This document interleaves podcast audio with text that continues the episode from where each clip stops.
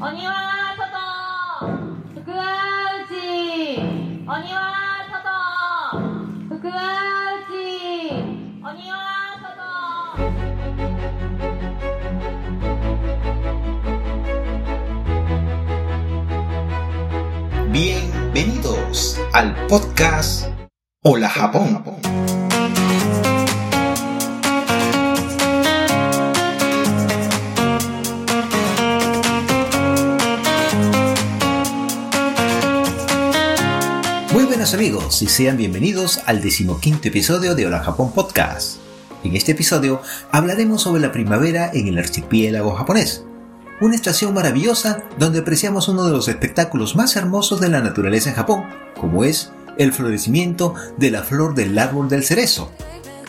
Todo un manto rosado de flores adornan los parques, las riberas de los ríos y en todo lugar donde se encuentran los árboles del cerezo. Pero también se intensifica el cafuncho, esa alergia molestosa al polen de la cual algo hablé en el episodio anterior. Además, a fines de marzo se cierran en Japón muchas etapas en la vida de muchos jóvenes, ya que se celebran las ceremonias de graduación en los centros educativos en todos los niveles. Padres, familiares y amigos posan orgullosamente al lado de sus hijos que han terminado sus estudios en la primaria, la secundaria o el instituto o la universidad o algún centro de estudio superior. Pero también marzo es el último mes del año fiscal en Japón. Y en abril además de iniciarse el nuevo año fiscal, es el inicio de una nueva etapa educativa y laboral, ya que muchos jóvenes ingresan al mercado de trabajo en Japón. De todo esto y mucho más hablaremos en este decimoquinto episodio. Si es la primera vez que escuchas este podcast, me presento. Mi nombre es Roberto Watanabe y soy un ciudadano del mundo que nació en Lima y que reside en la actualidad en la ciudad de Nagoya, capital de la prefectura de Aichi, en Japón y esto es Hola Japón, el podcast donde hablamos sobre Japón, su cultura, la vida de sus habitantes y por supuesto la de los extranjeros que vivimos en este país. Japón, como todo lugar, tiene sus luces y sus sombras. Te invito a que juntos lo descubramos. Bien, ahora sí, prepara tu vaso de agua refresco, o tu taza de café o té, ponte cómodo y si estás manejando o conduciendo tu automóvil, ten cuidado.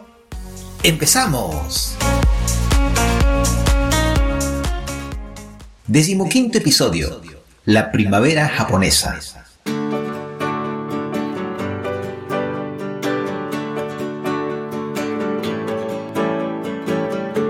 Hoy estamos martes 11 de abril del 2023 y ya estamos en primavera, tal vez una de las mejores estaciones del año para visitar Japón.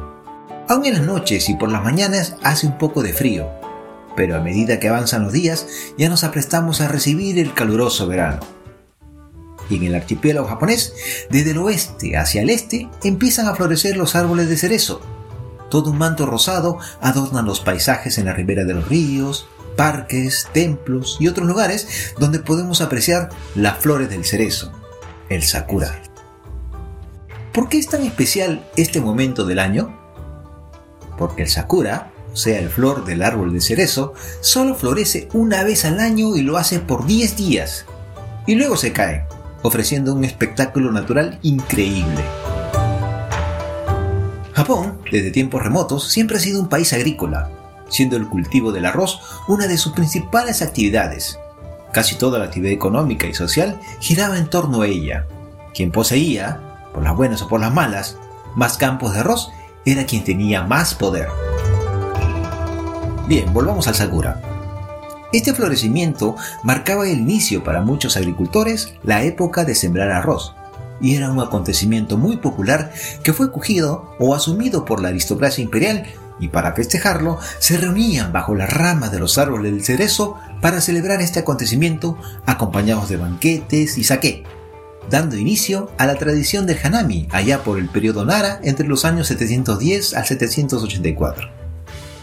Hana en japonés significa flor y mi es la terminación corta del verbo miru que significa ver o mirar.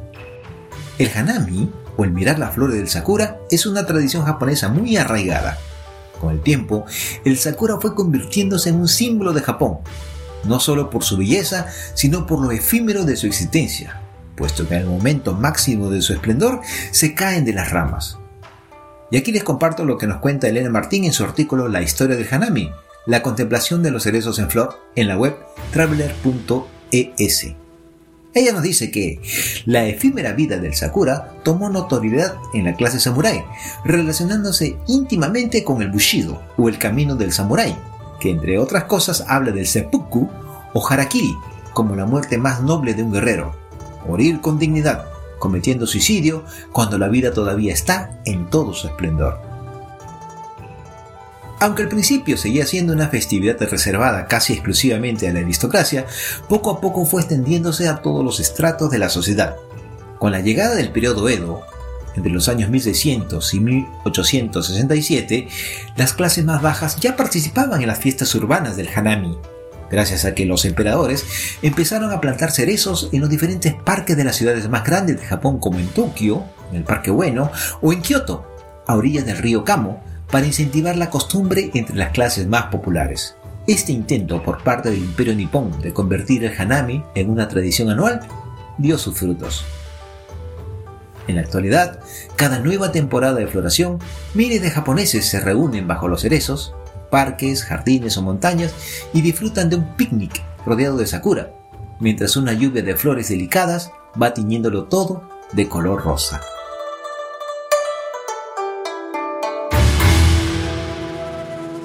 Y como lo dije anteriormente en la primavera japonesa, también arrecia con fuerza el kafunsho, que es el nombre con que se le da a la alergia del polen.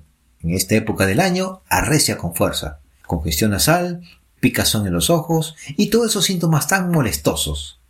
Y al igual que el sakura, también se inicia desde el oeste al este, y es debido a dos tipos de árboles, el sugi y el hinoki.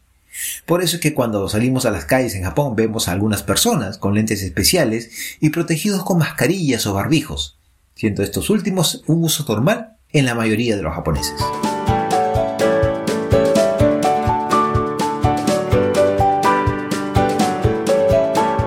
Algo que podemos ver también es la visita a los lugares donde cultivan fresas y ofrecen un menú a un determinado precio y tiempo para que puedas comer todas las fresas en ese lapso. No te las puedes llevar en bolsitas, tienes que comerlas ahí. Y si quieres llevar fresas a tu casa, o como millague o regalo, debes comprarlas aparte. Si vas a ir a esos lugares, lleva tu leche condensada y a saborear el ichigo o la fresa en este evento japonés que se llama Ichigo Gari.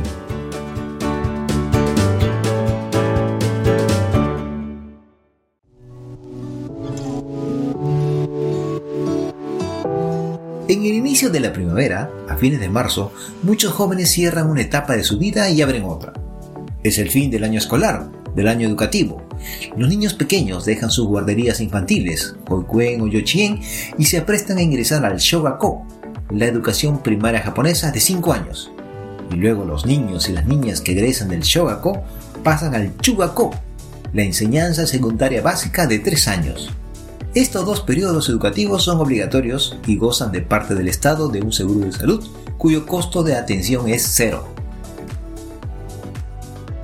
Los adolescentes que ingresen del Chugako, si lo desean, pueden subir al siguiente peldaño educativo, que es el Koko, es decir, la enseñanza de secundaria superior, también de tres años.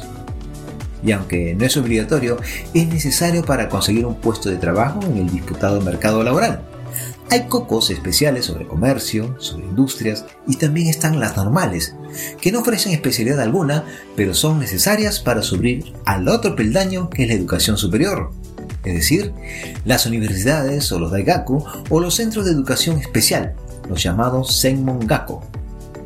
En todos estos peldaños educativos es el mes de marzo el fin de su periodo de aprendizaje oficial. La ceremonia de graduación se llama Sosgyoski y es una emotiva ceremonia que la institución educativa brinda a sus egresados otorgándole el diploma correspondiente ante la mirada de sus orgullosos padres, familiares y amigos. Momentos de emoción familiar se viven con alegría que son guardadas para la posteridad en fotos y videos.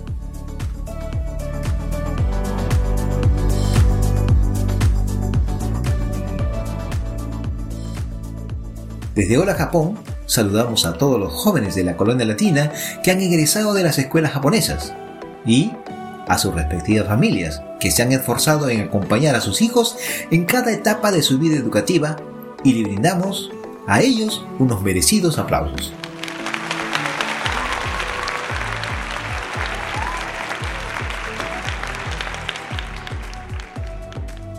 Eso es a fines de marzo, el Sosugyo, la clausura, y luego en abril, el inicio de una nueva etapa educativa o Niwaku, siendo llamada la ceremonia de ingreso Niwakushiki. Nuevamente los muchachos lucen orgullosos sus nuevos uniformes escolares, posando en el frente de la institución con sus amigos y familiares. ¿Y qué pasa con los egresados de los Daigakus o el de los Emongaku? Pues abril es el mes para empezar a trabajar como funcionarios en las grandes o medianas empresas, luego de haber sostenido las entrevistas de trabajo y ser aceptados como nuevos funcionarios.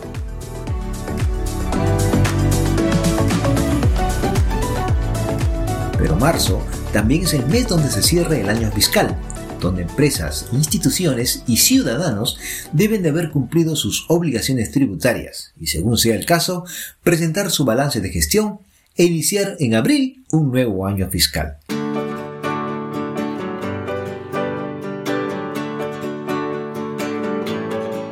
Esa es la primavera en Japón.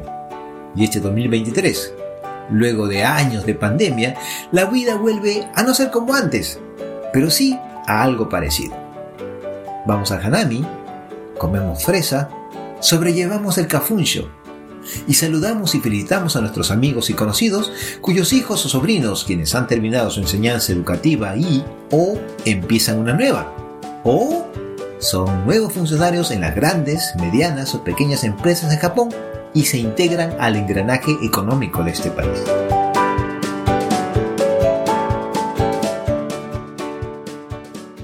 Si deseas conocer sobre la seguridad en Japón, te invito a que escuches el décimo episodio, donde converso con Miguel Ishii sobre los tipos de seguro que son necesarios para poder vivir tranquilamente en Japón. Y ambos manifestamos nuestra preocupación por el envejecimiento de la sociedad japonesa y por ende de la colonia latina. Y sobre el envejecimiento de la población japonesa, no hace mucho leí en el New York Times la posible solución que plantea un profesor auxiliar de economía de la Universidad de Yale, de nombre Yusuke Narita, ¿Saben lo que él dijo? Él dijo que la única solución es bastante clara y que un suicidio masivo, es decir, un seppuku masivo de ancianos, podría ser la solución a la crisis demográfica de Japón. Increíble, ¿no? Me hizo recordar lo que dijo en enero del año 2013 el ministro de Economía en ese entonces, Taro Aso, cuando pidió a los ancianos del país que se den prisa en morir, para que de esa manera el Estado no tenga que pagar su atención médica. Taro Aso tenía en ese entonces 72 años y ahora, en 2023, tiene 82 años de edad. Aunque no está alejado totalmente de la política, al parecer, según sus palabras, debe estar cuidándose con sus propios recursos, sin utilizar el dinero del Estado, porque él es una persona adinerada. Taro Aso estudió en la Universidad de Stanford, en la London School of Economics, en la University of London y en el Gakushuin University. Y volviendo al profesor Narita, el de la Universidad de Yale, y según nuevamente el New York Times, él se ha defendido diciendo que sus comentarios han sido sacados de contexto, y que en realidad no se refería a todas las personas de la tercera edad de Japón, sino que señalaba que era una metáfora, que hacía referencia a sacar a las personas mayores de los puestos de liderazgo en los negocios y la política en Japón. Bueno, y ahora, leyendo también un artículo de Computer Hoy de David Hernández, nos cuenta que científicos de la Universidad del Sur de Florida y de la Universidad de Georgia señalan en un estudio publicado en PLOS ONE, que es una empresa de estudios de estadística y matemáticas aplicadas al análisis de la sociedad, que tras utilizar un modelo matemático para predecir las tendencias de mortalidad para los próximos años, estimaron que el récord de 122 años de edad será superado con facilidad a partir del 2060. O sea, según ese estudio, a partir del 2060 van a haber viejitos de más de 122 años. Yo creo que no estaré en ese rango. Bueno, También nos dice en ese estudio que serán las mujeres japonesas quienes podrán superar el récord de los 122 años de edad en las próximas décadas, empezando por las personas japonesas nacidas en la década de 1930 a 1940, que estiman que pueden romper el récord de longevidad si tienen buena salud y atención médica.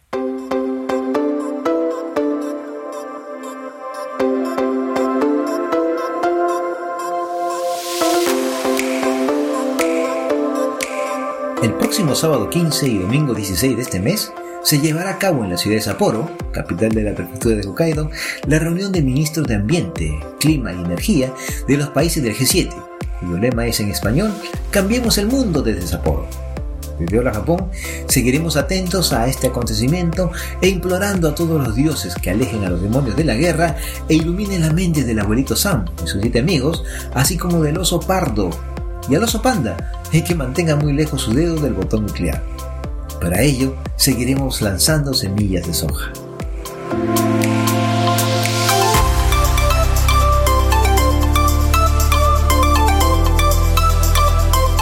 Y Japón vuelve a ganar por tercera vez el Clásico Mundial de Béisbol en Miami ante el seleccionado estadounidense, teniendo como estrella principal a Shohei Otani, un talentoso jugador que no solo lanza la bola eficientemente, sino que también batea extraordinariamente. Y como es típico, ahora vemos su rostro en afiches de propaganda y comerciales de televisión japonesa. Él es una sensación en los Estados Unidos, ya que juega desde el 2018 en el equipo Ángeles, cuya sede está en la ciudad de Los Ángeles, en California, en la Liga Mayor de Béisbol. Allá le dicen cariñosamente Showtime.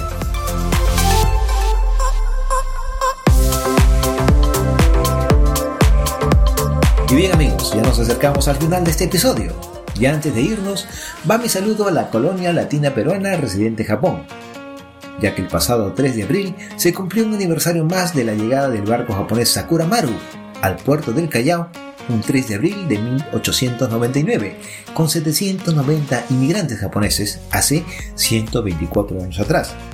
Desde esa fecha se celebra cada 3 de abril el Día de la Amistad Peruano-Japonesa. Y para el próximo episodio entrevistaré a una destacada persona de la colonia peruana residente en la ciudad de Kobe. Hola amigos, eh, les, les, saluda Roxana Oshiro a todos los amigos de Hola Japón.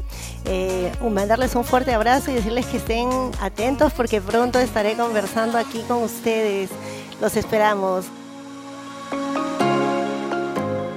Sí, ella es la señora Roxana Oshiro.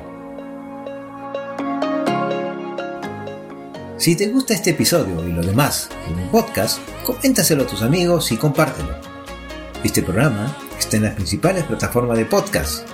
Y gracias por escucharme, ya sea con tus audífonos puestos o en tu parlante inteligente, en casa, conduciendo, manejando tu, tu móvil, donde quiera que estés. No te olvides de visitar mi web holajapón.online o la web holajapón.castos.com. Me encuentras en el Facebook como Roberto Watanabe o en la página Hola Japón Online. En Instagram como Robetavi714. Y si quieres conversar literalmente conmigo, preferiría que lo hagas en la aplicación Telegram al usuario Hola Japón, a secas y sin tilde la O.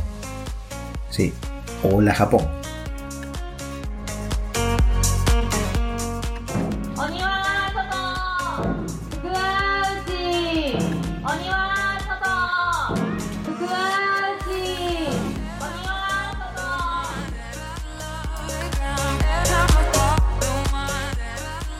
Nos estamos escuchando.